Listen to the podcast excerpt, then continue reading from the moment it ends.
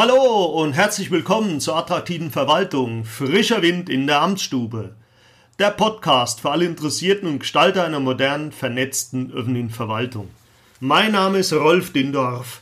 Als Führungskräfteberater helfe ich dabei, den öffentlichen Dienst und angelehnte Dienstleistungsbranchen mit einem strategischen Personalmanagement erfolgreich in die Zukunft zu führen. Die neunte Episode beschäftigt sich heute mit der Frage, was hat Corona mit Führungskultur im öffentlichen Sektor zu tun? Corona-Pandemie macht deutlich, welche systemrelevanten Berufe bisher nicht vorne auf dem Treppchen der Gesellschaft und viele Führungskräfte sowie Berater im öffentlichen Sektor stand. Zitat des Deutschen Instituts für Wirtschaftsforschung. Die große Mehrheit der als systemrelevant definierten Berufe weist jedoch außerhalb von Krisenzeiten ein geringes gesellschaftliches Ansehen sowie eine unterdurchschnittliche Bezahlung auf.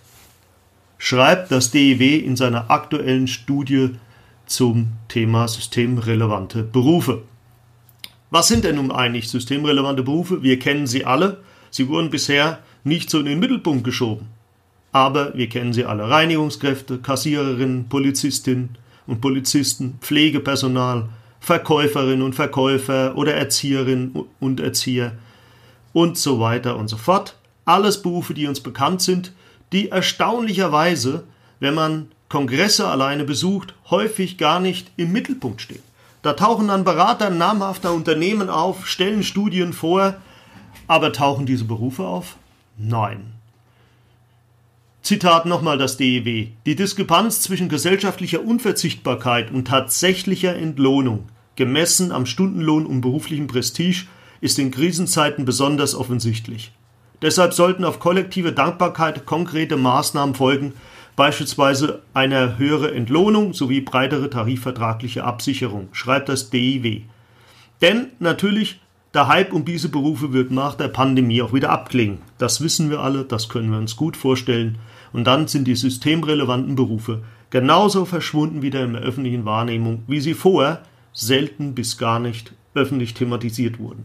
Denn dass diese Berufe schlecht, teilweise miserabel entlohnt werden, die Arbeitsbedingungen nicht die besten sind, ist ja keineswegs unbekannt. Und nochmal auf die Berater zurückzukommen, es ist schon erstaunlich, wie häufig immer wieder auf Führungskräfte in bestimmten Branchen auch eingegangen wird, aber gerade systemrelevante Berufe, auch innerhalb des öffentlichen Dienstes, in dem Maße gar nicht in der Vergangenheit eingegangen wurde. Beispiel, ich habe auf einem der letztbesuchten Kongresse einen Berater mal gefragt nach der Vorstellung seiner Studie, wie viele der Teilnehmer seiner Studie eigentlich nicht Führungskräfte waren. Natürlich waren es nur Führungskräfte. Auf die Nachfrage, wie viel waren unter 50, natürlich alle, also über 50 umgedreht natürlich niemand. Warum auch? Die Eltern gehen ja demnächst in Pension, braucht man auch nicht mehr fragen, um es mal etwas kritisch zu beleuchten. Genauso auch die Frage, wie viel eigentlich von den Befragten nicht studiert waren. Auch dort war die Anzahl null, denn wer wurde letztendlich befragt? Junge, abgehende, knackige Personen von den Universitäten und deren Einschätzung. Nicht das erste und nicht das letzte Mal, dass man so etwas auf Kongressen erlebte und wahrscheinlich auch in Zukunft erleben wird. Und die Frage jetzt hier Führungsstil und Anerkennung systemrelevanter Berufe im öffentlichen Sektor, denn genau da sind wir. Hier gilt es, dass sich Führungskräfte im öffentlichen Sektor kritisch auch mal hinterfragen, welche Position sie einnehmen zu systemrelevanten Berufen, kritisch hinterfragen, was Ihnen Berater auf Kongressen oder auch in Beratungen immer wieder offerieren und welche Personen denn da im Mittelpunkt stehen. DM-Gründer Götz W. Werner bringt es so schön auf den Punkt in seinem Buch Womit ich nie gerechnet habe, erschien 2013 und er schreibt auf Seite 220, manche glauben, dass gut bezahlte Arbeit wertvoller und wichtiger sei als weniger gut bezahlte Arbeit. Aber im Grunde unseres Herzens wissen wir alle, dass das Quatsch ist denn es gibt so viel wichtige und wertvolle Arbeit, für die niemand auch nur einen Cent bezahlt, und es gibt so viel nutzlose und überflüssige Arbeit, für die Millionen bezahlt werden. Zitat Ende. Nochmal zurück zur kritischen Anmerkung über Berater namhafter Unternehmen. Diese sollten sich kritisch hinterfragen, warum sie nur Studien über Führungskräfte und Nachwuchsakademiker vorlegen, aber systemrelevante Beschäftigte außen vor lassen. Welches Weltbild steht dahinter? Führungskräfte im öffentlichen Sektor müssen sich selbstkritisch hinterfragen, inwieweit bestimmte Beschäftigte in systemrelevanten Berufen unterhalb der Wahrnehmungsschwelle laufen. Liegt es wirklich immer nur an den Mitarbeitenden? Politiker und Gewerkschaften müssen sich fragen lassen, warum bestimmte Berufsgruppen so schlecht bezahlt werden. Warum werden bestimmte Tätigkeiten im öffentlichen Dienst so miserabel eingruppiert?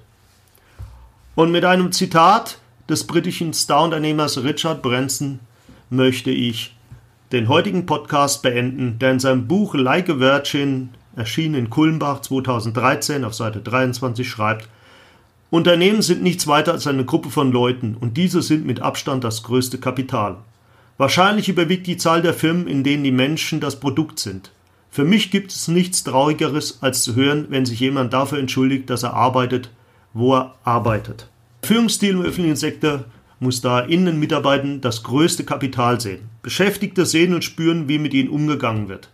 Wer somit greifbare Resultate im Bereich der Mitarbeitermotivation sucht, wird um eine Führungskultur mit Anerkennung systemrelevanter Beschäftigter nicht herumkommen.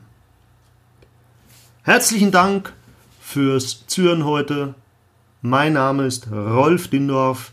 Wenn Sie Näheres über mich und was ich tue sich anschauen möchten, werfen Sie einen Blick auf www.rolf-dindorf.de.